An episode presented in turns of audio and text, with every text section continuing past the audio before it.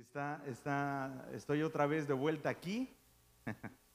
Entonces me van a aguantar otro ratito. ¿Sí? ¿Les parece bien? No te pierdas, oriéntate. Fue la predicación de hace ocho días y hablábamos que aquello que nos puede distraer, aquello que nos puede quitar eh, el rumbo, son las cosas que hacemos de una manera equivocada, con motivos equivocados. Y en aquella ocasión decíamos, hablábamos de la necesidad de orientarnos.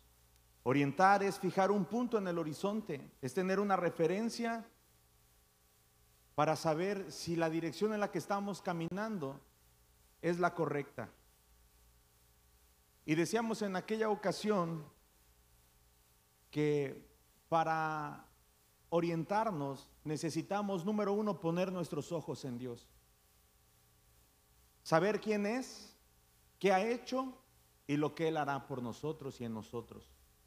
No perderlo de vista. Y ahorita platicaba yo con la hermana Fer, eh, las veces que Dios ha, ha suplido para nuestras necesidades, las veces que Dios ha tenido cuidado de nosotros y la forma en la que Él nos ha dicho, yo estoy contigo. Hoy en la mañana, en la oración de la mañana, Dios puso el nombre de una compañera de la, de la prepa. Eh, somos amigos en el Face. En alguna otra ocasión eh, armaron un grupo y, y, ella quedó ahí en el grupo de excompañeros de la prepa. Y le mandé un mensaje, le mandé un versículo. Ella me contestó un audio llorando, diciendo, ayer me dormí orando, yo le estaba pidiendo a Dios qué hago, no sabía qué hacer. Y pues Dios me, me sorprendió, ella no, es, no, no va a una iglesia, no asiste a una iglesia. Y ella empezó a dar gracias a Dios y dar gloria a Dios. Entonces, poner nuestros ojos en Él, saber quién es Él, qué ha hecho, nos permite fijar un rumbo, orientarnos de nuevo. Decíamos que también tenemos que resolver lo que tenemos que hacer y trabajar en lo que hemos dejado de hacer. Hay cosas que son nuestra responsabilidad y que nadie más las va a hacer por nosotros. Hay cosas que hemos dejado de hacer que están afectando la dirección que han tomado nuestras vidas. Hoy lo que vivimos es el resultado de las cosas que dejamos de hacer. ¿Sí estás conmigo? Muchas de las cosas que hoy estamos viviendo en nuestro hogar, en nuestro matrimonio, con la relación con nuestros hijos, en nuestro entorno, son aquellas cosas que ya dejamos de hacer, que las soltamos, que ya no hacemos más. Y entonces tenemos que volver a hacerlo, a, conectarnos con Él. Y el último punto de la predicación pasada era esta necesidad de conectarnos con con el cielo, de levantar nuestra mirada y de salir del plano horizontal y anhelar más lo del cielo, suspirar por las cosas del cielo, poner en Él nuestros afectos, poner en Él nuestros deseos. Y no se trata de andar todo el tiempo orando ni de leer todos los días tu Biblia de una manera así, oh, hoy voy a leer todo el Nuevo Testamento.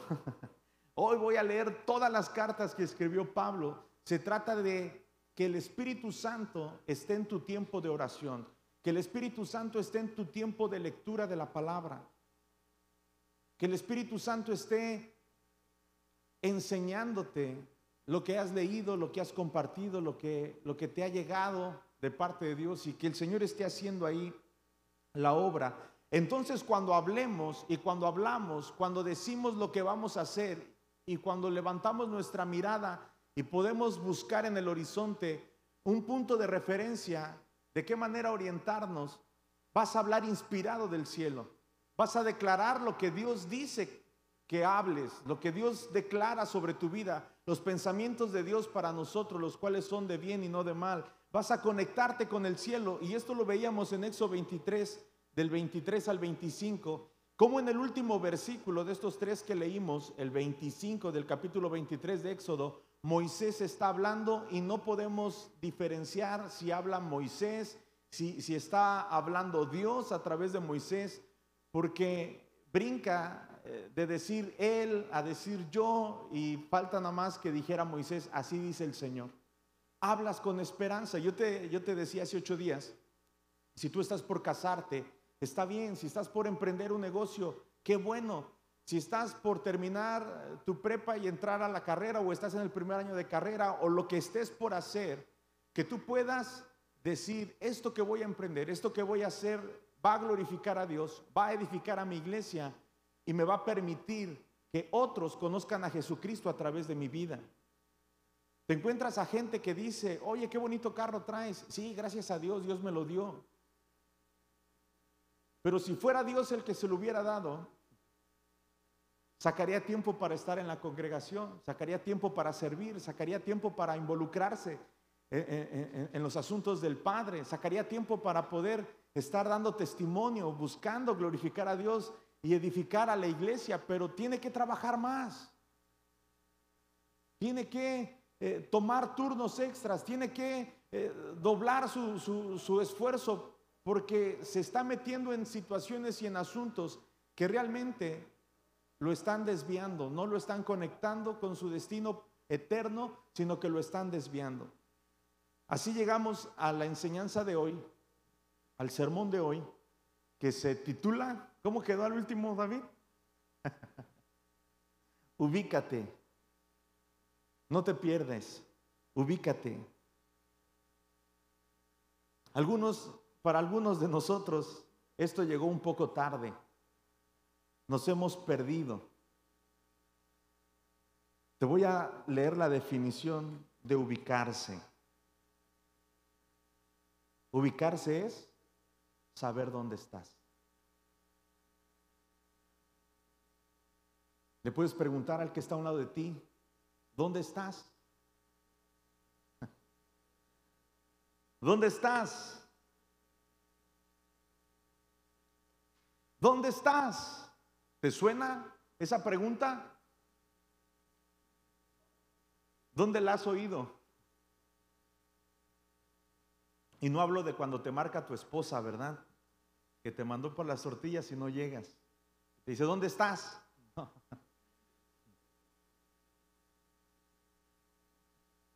¿A cuánto los mandan por las tortillas? A mí no me mandan. Yo voy solo. Por eso soy feliz. Dios le preguntó a Adán, Adán, ¿dónde estás? Cuando Dios te pregunta, ¿dónde estás? No es porque Él no sepa dónde estás tú. No es porque Él no sepa cómo te sientes. No es porque Él no te ha visto, ni sabe cómo se siente tu corazón. Te está dando la oportunidad de qué? Ubicarte, de tomar conciencia de tu entorno, de evaluar la situación en la que te encuentras hoy.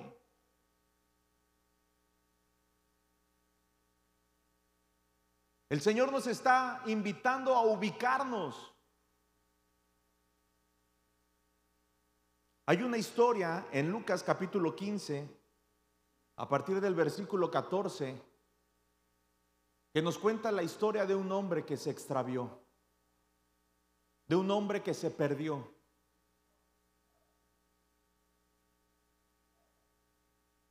Es la historia del hijo pródigo. Y nos dice el versículo 14 que ya se había quedado sin nada cuando comenzó a faltar la comida en aquel país. Y el joven empezó a pasar hambre. Entonces buscó trabajo y el hombre que lo empleó lo mandó a cuidar cerdos en su finca. Al joven le daban ganas de comer, aunque fuera la comida con la que alimentaban a los cerdos, pero nadie se la daba. Por fin comprendió lo tonto que había sido y pensó, en la finca de mi padre los trabajadores tienen toda la comida que desean y yo aquí me estoy muriendo de hambre. Volveré a mi casa y apenas llegue le diré a mi padre que me he portado muy mal con Dios y con él. Le diré que no merezco ser su hijo, pero que me dé empleo, que me trate como cualquiera de sus trabajadores. Entonces regresó a la casa de su padre. El pródigo se ubicó. Se respondió a la pregunta, ¿dónde estás? Y él dijo, estoy en un lugar que no es mi lugar. Estoy haciendo cosas que no tendría que estar haciendo.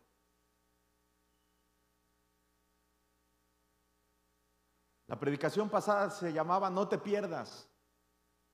Oriéntate, marca rumbo, levanta la mirada.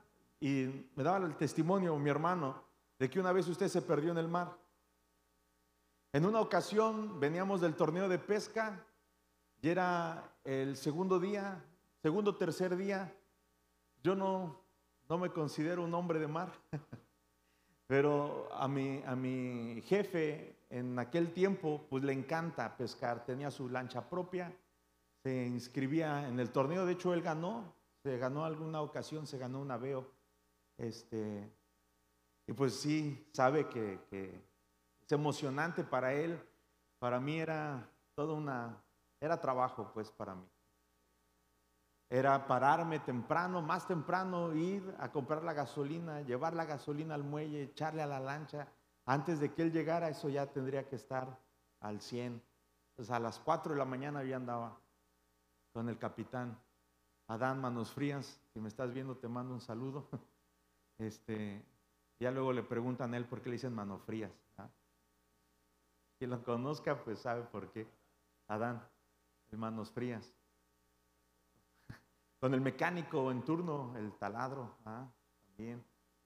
Bueno, eh, eh, en esos días yo aprendí cosas que no sabía y yo ya me venía medio mareando de salida y me dijo el capitán, aquí entre, entre este número y este otro de la brújula, dale, mantente ahí. Y pues yo iba ahí, al principio no le hallaba al volante, yo solamente veía mar para todos lados, ya veníamos de regreso. Ese día estuvo mala pesca, entonces dijeron, no, pues con calma, ahí nos regresamos, despacito, a ver si en el regreso agarramos algo. Y cuando se acerca el capitán me dice, vas mal, vas mal, y me empezó a corregir el rumbo. Pero yo veía que sí se movía la aguja, pero pues era mínimo. Yo le dije, pero apenas me he desviado de donde me dijo a usted que tenía que mantener el rumbo. Me dijo, mira, faltan no sé cuántas millas. Si vamos aquí, nosotros queremos salir aquí al muelle. Si vamos así, me vas a sacar hasta Playa Linda, dice. Y yo dije, pero ¿cómo si apenas me desvié tres rayitas? Porque en la distancia, conforme vas avanzando, si no tienes el rumbo correcto, vas a terminar en otro lado, no a donde querías ir, sino a donde te estaban llevando tus acciones en ese momento. Y yo te decía la vez pasada, algunos de nosotros estamos viviendo momentos, nos hemos perdido, ya no sabemos ni, a dónde vamos. Se ha perdido el propósito de nuestro matrimonio, solamente procuramos no pelearnos mucho, y procuramos cuando nos peleemos no aventarnos cosas porque ya más quedan tres platos en la casa. Ya la escoba ya está remendada de tres extremos, ya se ha roto dos veces. Entonces ya nada más estamos resistiendo. Ya con tus hijos no, no hablas, no, no tratas de ser su amigo. Ya te dices por vencido, ya nada más llegas y dices, ¿cuánto te tengo que dar? Órale, ahí está. Ya te venciste. Ya al compadre ya ni le predicas, ya al compadre ya nomás dices, ¿qué ole, compadre? Ya te quedas ahí aparte. Empezamos a ponernos apáticos, indiferentes, porque estamos en una situación que no era donde teníamos que haber estado. Pero ¿en qué momento perdimos la, la brújula? ¿En qué momento perdimos el rumbo? Tenemos que ubicarnos. Y el hijo pródigo se ubicó, dijo, ¿qué hago aquí? Tengo que regresar. Ahora, la prédica se llama ubícate, el sermón se llama ubícate, no se llama encuéntrate. Porque nosotros no podemos encontrarnos a nosotros mismos. Nosotros tenemos que buscar que nos encuentren. Y es lo que le pasó al pródigo. Cuando todavía estaba lejos, su padre corrió hacia él lleno de amor y lo recibió con los brazos y le besó. El joven empezó a decirle, papá, me he portado muy mal contra Dios y contra ti. Ya no merezco ser tu hijo.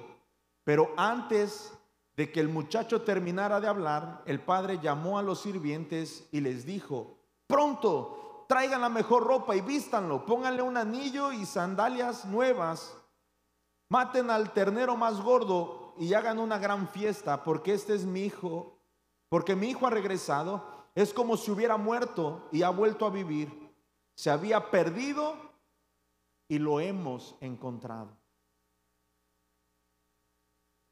Algunos de ustedes, como yo en algún momento de mi vida, regresamos a la iglesia, pero no para volver a ser hijos de Dios, sino para ser qué? Trabajadores de Dios, empleados de Dios. Hacemos lo que se supone tenemos que hacer y luego pasamos a checar tarjeta y al final de la quincena le decimos a Dios cuánto nos debe por todo lo que ya hemos hecho.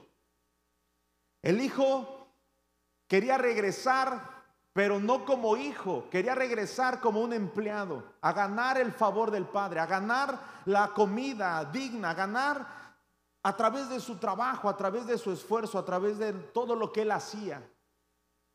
Él quería recibir un beneficio por lo que hacía y no por quien era. Él no quería ser hijo, pero él sí quería la benevolencia, el favor, la bondad del Padre, aunque fuera como un patrón. Y algunos de nosotros estamos así. Pero eso no es ubicarnos. Lo único que nos puede ubicarnos y encontrarnos es dejarnos amar por el Padre y vernos como Él nos ve y vivir de la manera en que Él ha dispuesto que cada uno de nosotros viva. Acompáñame a abrir tu Biblia para los que traen Biblia, sí la vamos a usar. Primero de Samuel, capítulo 21. Samuel le ungió, le dio una designación, le dijo cuál era el rumbo que Dios había trazado para su vida y le dijo a David, David, tú un día vas a ser el rey de Israel. Le dijo, ve, ve al horizonte y allá a lo lejos, ese punto que brilla es tu corona. Un día tú la vas a recibir. Pasaron casi 14 años para que él recibiera esa corona. Pero había un punto de referencia a la distancia. Y todo lo que empezó a vivir David eran situaciones, algunas lo alejaban y otras lo volvían a poner en la ruta él tenía que tomar conciencia de su entorno y preguntarse si donde estaba era el lugar donde tenía que estar, si estaba caminando en la dirección correcta o si es que él había desviado, aunque sea un poco, de su designación y de su propósito en Dios. Así llegamos al capítulo 22, cuando David tiene que huir y él asume una postura que no era natural en él. Se hace pasar por un loco.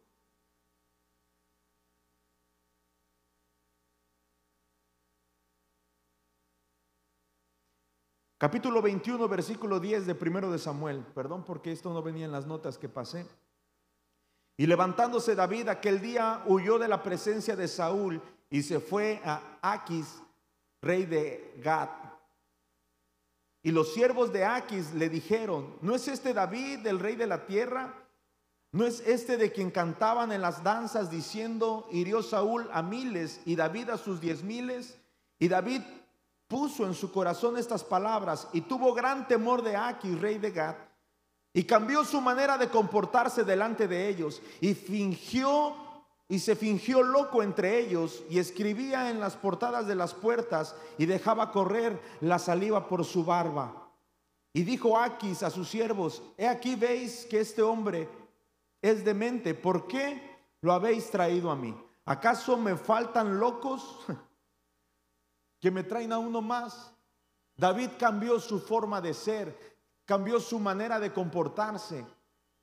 Dejó de ser el héroe, dejó de ser el que había derrotado a, Goliat, dejó de, caminar en su destino y su propósito eterno, porque alguien le amenazó, porque hubo un problema, hubo una consecuencia a raíz de un acto que él hizo, inspirado por Dios y movido por el Espíritu Santo. Él estaba por ahí paseando, no, eh, fue a una tarea, su padre le dijo, ve, lleva esta comida a tus hermanos, él llega, ve al ejército atemorizado, al ejército de Israel, él escucha al, al, paladín de los filisteos, él oye a Goliat, él dice, oye, ¿por qué vamos a dejar que hablen así de Dios? Y él va y enfrenta a Goliat. En el capítulo 17 vemos a David tumbando a un gigante de más de tres metros, solo con una onda y cinco piedritas. Una le bastó para tirarlo. Y ahora vemos que David huye atemorizado.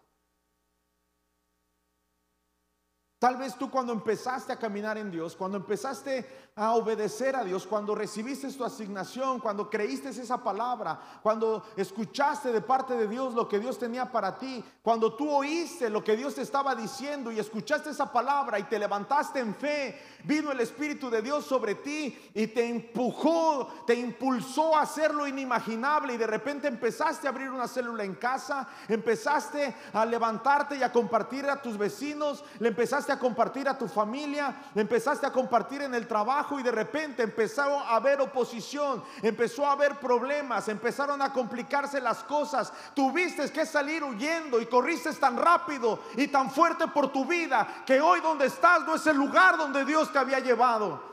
Hoy donde estás y lo que estás haciendo y lo que estás diciendo no es como la gente te conoció. Y la gente te ve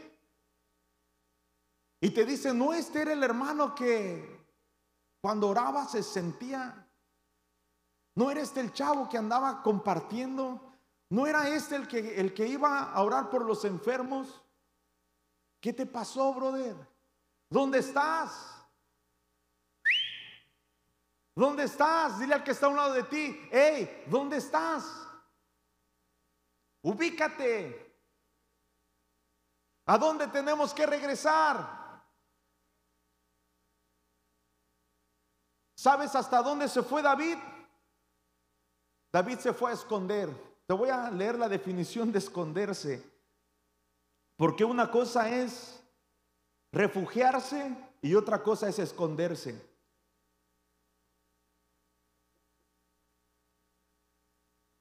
Esconderse es ponerse en un lugar donde no pueda ser visto. Refugiarse es ponerse a salvo de una amenaza o peligro. Refugiarse es aislarse de una situación problemática haciendo aquello que te produce placer. Por definición eso es refugiarse. Ok, hay broncas ahí, yo no me quiero meter en esas broncas, yo quiero refugiarme y te refugias en la presencia de Dios. Te refugias en Dios. ¿Qué fue lo que hizo este, Adán? Adán no buscó refugio, Adán buscó un escondite. ¿Sabes qué pasa cuando se dan cuenta de quién es David? El rey le dice, yo no quiero a este cuate aquí. ¿Te ha pasado que quieres regresar con los amigos de la esquina y te dicen, ah, ya viene el aleluya? Y, y tú dices, no, espérame, ya quiero regresar. Este, y te dicen, no, pues tú ya, o te ven tomando, te ven haciendo algo y te dicen, ¡Eh! oye, tú ya no hacías eso. Y como que se siente el riendazo, ¿verdad? Como que el Espíritu Santo te sacude y dices, oye, sí es cierto, pues yo ya no lo hacía. Y te dicen, no, ¿sabes qué? Tú vete de aquí. Tú no eres de los nuestros ya. Y corren a David. Y David se va a esconder a una cueva, a la cueva de Adulam y se encuentra a otro grupo de hombres también huyendo. De ellos se vuelve el general y eso será tema de otra conversación. Pero estando ahí en el capítulo 5 del, eh, perdón, en el versículo 5 del capítulo 22, dice, pero el profeta Gad dijo a David, no estés en este lugar, anda, vete a la tierra de Judá. Y David se fue y vino al bosque de Jared. El profeta representa al Espíritu Santo, quien nos conoce, quien nos ha ungido, quien nos ha apartado, quien nos ha llamado de las tinieblas a la luz admirable por los méritos de Cristo. El Espíritu Santo es esta voz profética, es esta palabra inspirada.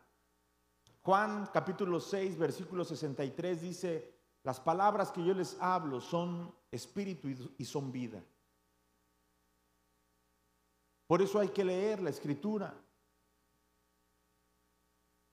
Porque aquí, hermano, vas a poder orientarte, vas a poder dirigirte hacia tu destino en Dios.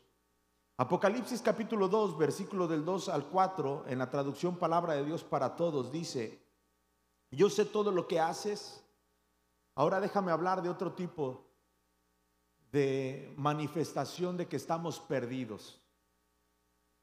Para algunos, perdernos es hacer cosas inimaginables o de las cuales habíamos dicho, yo ya no regreso ahí, yo ya no lo hago, no lo voy a volver a hacer.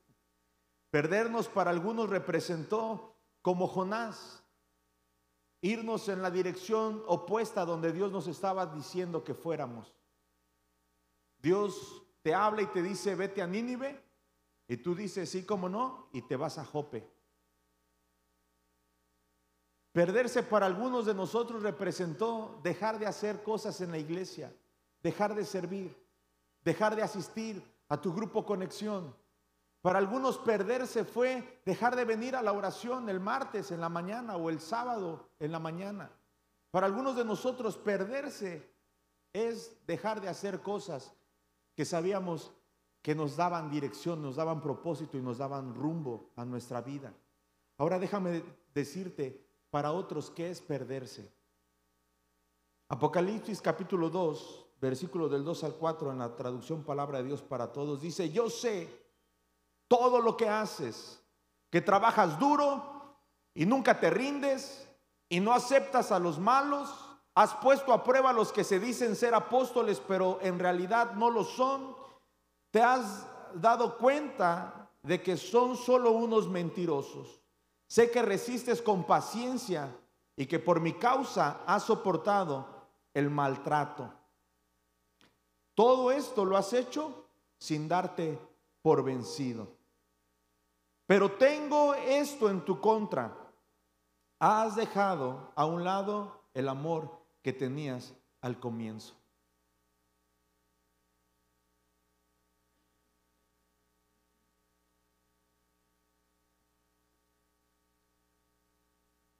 A lo largo del tiempo he aprendido a reconocer, porque yo mismo he estado en esa situación, a gente que está perdida, que necesita ubicarse por todo el activismo en el que se ha metido y por todas las cosas que está haciendo. Y lo hace, ¿sabes qué? Sin saber cuál es la intención y el porqué de lo que hacemos. ¿A dónde vas? No voy a la iglesia y, tú lo ves que va corriendo y, voy a servir y voy a la iglesia y, están, y a ver, espérame, eh, ¿y a qué horas convives con tu familia? Con el mismo entrega y con la misma devoción que estás involucrado en tu área de servicio, también te aplicas en casa cuando son tus, tus obligaciones, cuando hay que hacer tus deberes, cuando hay que hacer tus tareas. De la misma manera que te aplicas para enseñar o para dar la clase o para eh, ir al frente, para servir, es la misma manera en la que tú estás apoyando a tu esposa, educando a tus hijos, te estás aplicando en la chamba. Así como llegas aquí media hora antes del horario de servicio y te vas media hora después, espero que también en tu trabajo, ¿verdad? Que también el patrón diga, no hombre, este cuate, bueno, pues, ¿qué hago, verdad? Ya no le puedo pagar más, por, por el contrato, pero este cuate lo está dejando todo aquí en la chamba. Se pone la camiseta, llega temprano, se va al último y dice, patrón, ya terminé, ¿hay algo más que pueda hacer?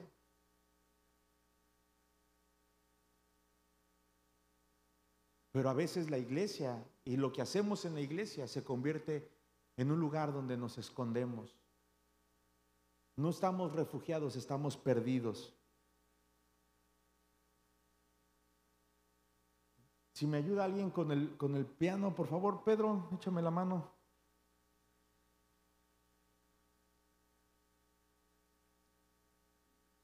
Cuando Dios le pregunta a Adán, ¿dónde estás?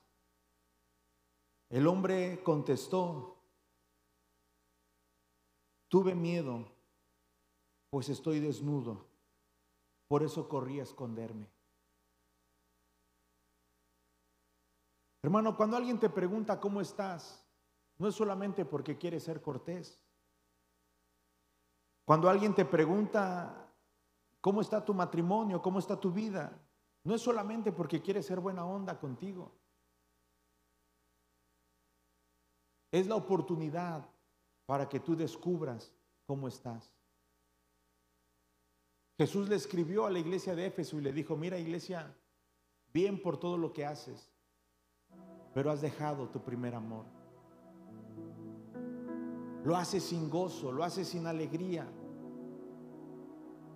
Lo haces porque es ese hilo delgadito, el servicio, lo que te mantiene aquí, pero cuando venga una situación familiar difícil, cuando venga un problema, no importa las horas de servicio que tengas, no vas a soportar.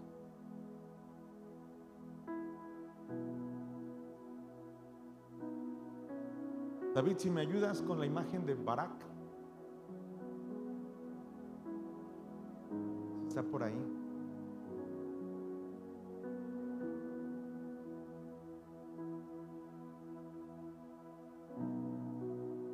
Bueno, esa, esa ya salió ahí. Si la alcanzan a ver. ¿Qué son? Ovejas. ¿Quién es él? El pastor. Casi se ven felices. Casi parece que sonríen para la foto. ¿Sí o no? Las veo fuertes, las veo sanas, las veo seguras. Tienen identidad. Ese arete en la oreja les da un número, les da identidad. Esa letra en su costado les da pertenencia, le pertenecen a Él. Él cuida de ellas. Él ve por ellas. Él apacienta y pastorea. Él busca pastos para que estén bien, estén alimentadas, pero también las pastorea para que no se pierdan, las llama. Las ovejas conocen su voz y lo siguen. Pueden distinguir entre varios pastores.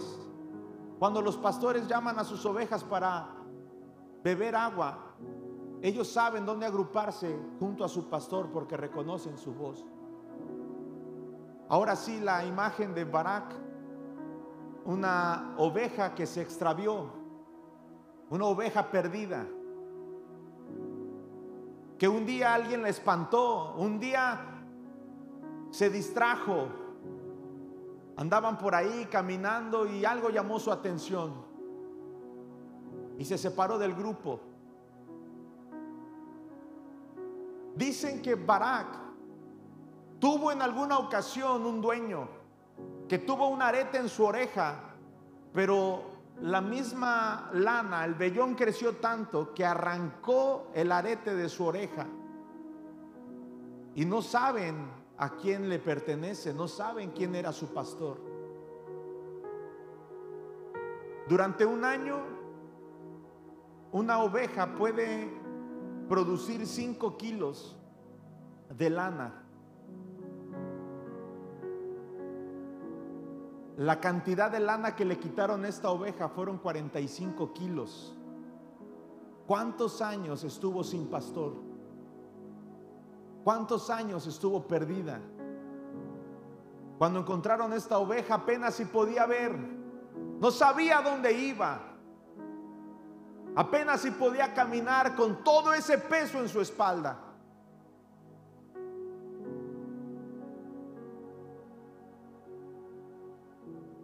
Pero no nos vamos a poner tristes, ¿verdad? La que sigue, si está por ahí la imagen de la otra oveja o no te la mandé, no. Creo que no te la envié. Ahí está. ¿Saben quién es? Barak, así se llama la oveja. Después de que le quitaron todo ese peso, después de que curaron sus heridas, las heridas físicas sanaron más rápido que las heridas internas. Pasó casi un año para que aceptara que otras ovejas se acercaran a ella. Dice su cuidador que los últimos tres años de vida de Barak, porque ya falleció esta oveja, Estuvo cinco años en ese refugio donde cuidaron de ella, donde la alimentaron, donde curaron sus heridas. Algunas de ellas jamás se recuperó.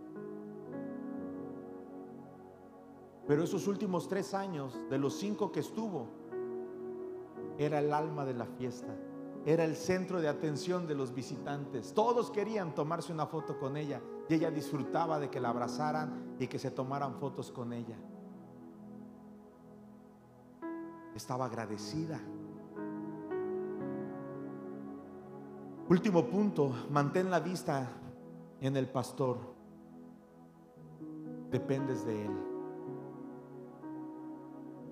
Las ovejas no tienen garras para defenderse. Las ovejas no tienen una supervista como el águila o el halcón. no tienen un veneno potente. Las ovejas necesitan de su pastor para cuidarse. Necesitan del rebaño, necesitan de todas para defenderse. Cuando hay una amenaza, todas se reúnen en torno a las más pequeñas y dejan a las más pequeñas en medio de ellas. Las más grandes se van al frente y entre ellas se protegen, entre ellas se cuidan. Un pastor está por dejar a sus ovejas. Un pastor está por dejar al rebaño. Ha pasado tiempo con ellas. Ha llorado con ellas cuando les enseñaba cómo orar. Estuvo ahí cuando hubo problemas, cuando estaban a punto de separarse el matrimonio. Él lloró, él oró, él estuvo ahí en la consejería. Cuando los rechazaban por su nueva fe y los corrían de las comunidades y dejaban de hacer negocios con ellos porque eran cristianos y llegaban llorando a los lugares donde se reunían. Ahí estaba este pastor, el apóstol Pablo. Estuvo con ellos predicando, enseñándoles, diciéndoles una y otra vez todo lo que él había recibido de parte de Jesús. Llegamos a Hechos capítulo 20, versículo 27 en adelante. Porque no me eché para atrás a la hora de declarar todo lo que Dios quiere que ustedes sepan, le está diciendo Pablo. Hice todo lo que tenía que hacer. No rehusé decirles nada, aun cuando al pastor a veces le duele decirte lo que tienes que oír. La vez pasada yo te dije, tal vez sea momento de que tú tengas que hacer una llamada y hablar con el pastor y decir, ¿sabe qué pastor? Me estaba perdiendo. Me desorienté. Perdí el rumbo. Me clavé en mi negocio, me clavé en mi proyecto de vida, me clavé en la escuela y me desconecté de la iglesia. Ahora vuelvo a ver a Dios y, Dios me lleva a usted y, y aquí estoy a la orden. Quiero volverme a conectar. ¿Te acuerdas que yo te decía eso? Espero que hayas hecho tu llamada. Y si no lo hiciste, no es porque, no porque necesitas orientarte, es porque ya estás perdido. Y necesitas ubicarte. y necesitas reconocer tu entorno y oír a Dios cada vez que tu pastor te ha preguntado cómo estás. Oír a Dios cada vez que tu líder de grupo conexión te ha dicho por qué no has venido, dónde estás, cómo estás. Aún tienes que reconocer la voz de Dios que te está buscando y te está llamando para que no seas una oveja perdida. Tienes que reconocerlo cuando te dicen en tu casa, oye, pasas mucho tiempo en la iglesia. No, ¿cómo cree, pastor? Pues si la iglesia es la casa de Dios y yo, hey, no es que te estás escondiendo tal vez de tus responsabilidades. No es más fácil aquí adentro levantar tus manos, cantar, danzar, llorar, que vivir allá afuera dando testimonio, diciendo no, manteniéndote firme en tus convicciones.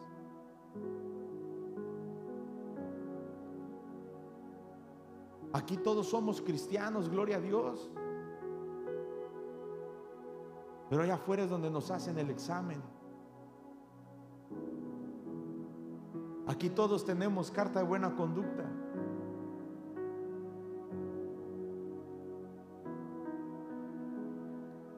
Yo les he hablado, les he dicho lo que tienen que oír. Entonces, yo ya me voy, dice verso 28. Entonces, cuídense a sí mismos y cuiden al pueblo de Dios. Alimenten y pastoreen al rebaño de Dios, su iglesia, comprada con su propia sangre sobre quien el Espíritu Santo los ha designado líderes. No es el pastor que te ha dicho, hey, échame la mano. No es porque le caigas bien y quiera ser tu amigo, es porque tienes un llamado, hay una unción sobre tu vida, hay una designación de parte de Dios, hay un propósito en ti.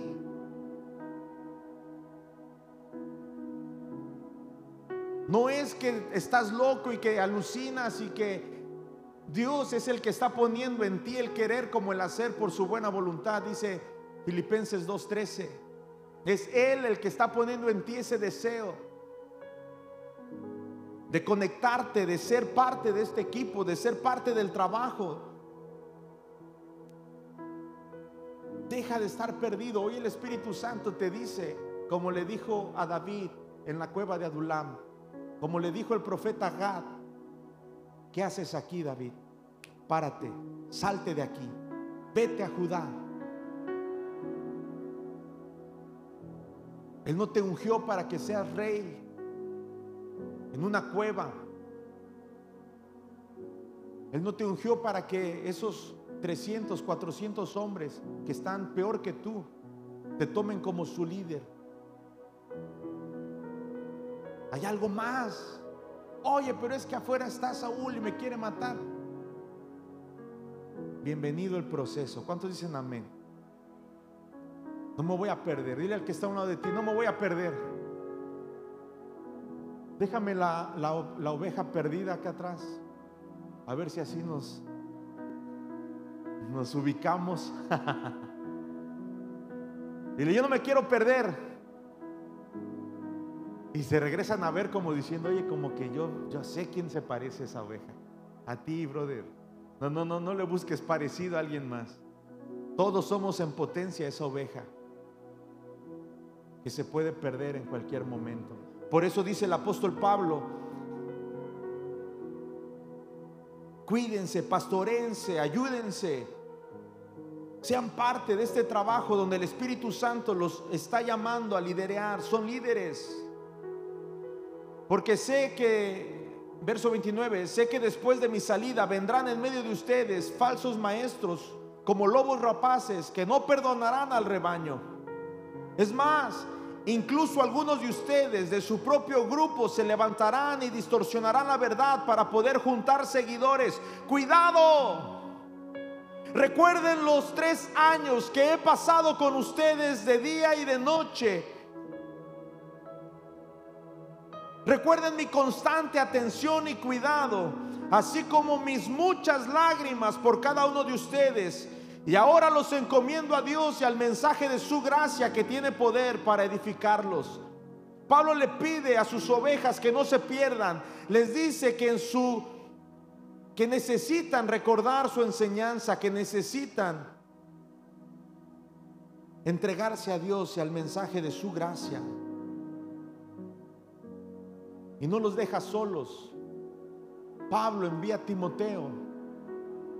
Pablo le escribe una carta a Timoteo y le dice qué es lo que tiene que hacer. Le advierte contra las falsas enseñanzas. Le da instrucciones sobre la adoración.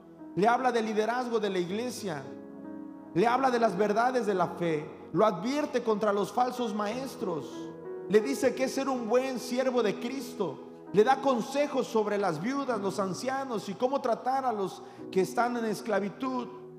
Y le dice acerca de las falsas enseñanzas y de la verdadera riqueza. Eso, eso está en primera de Timoteo. Y se lo está diciendo para que sus ovejas no se pierdan. ¿Qué dice segunda de Timoteo? Bueno, pues léela. Le está diciendo Dios a su iglesia, no te pierdas. Le está diciendo a sus ovejas, no te pierdas. Ubícate.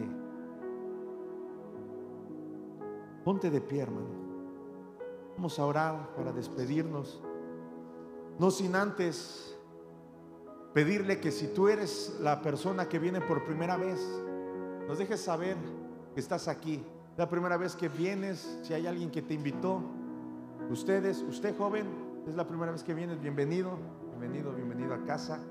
Eh, al final, si gustas pasar en la parte donde está mi hermano, que levanta su letrerito que dice, sígueme, te van a, al final, déjame orar por ti y orar contigo. Tal vez tú te ubicas y dices, híjole, yo creo que estoy así como Barak perdido, se me han acumulado tantos problemas, estoy tan cargado. Pero yo necesito un pastor. No solamente está el pastor Gamaliel y el equipo de pastores de la iglesia del camino, sino que también puede ser pastoreado por el príncipe de los pastores, que es Jesucristo. Si estás aquí es porque Él te llamó. Estás aquí es porque Él te invitó. Porque Él te está buscando y ya te encontró. Entonces, si tú quieres hacer esta oración con nosotros, dile, Señor Jesús, encuéntrame. Aquí estoy. Vamos, iglesia, es tiempo de balar. Es tiempo de, de, de, clamar a Dios que te encuentre. Las ovejas balan. Las ovejas dicen, me. Está diciendo, mi.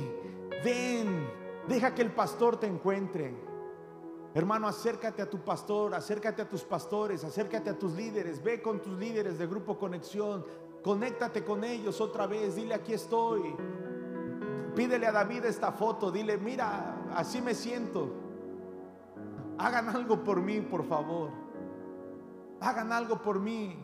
Tal vez no eres tú, pero es tu matrimonio.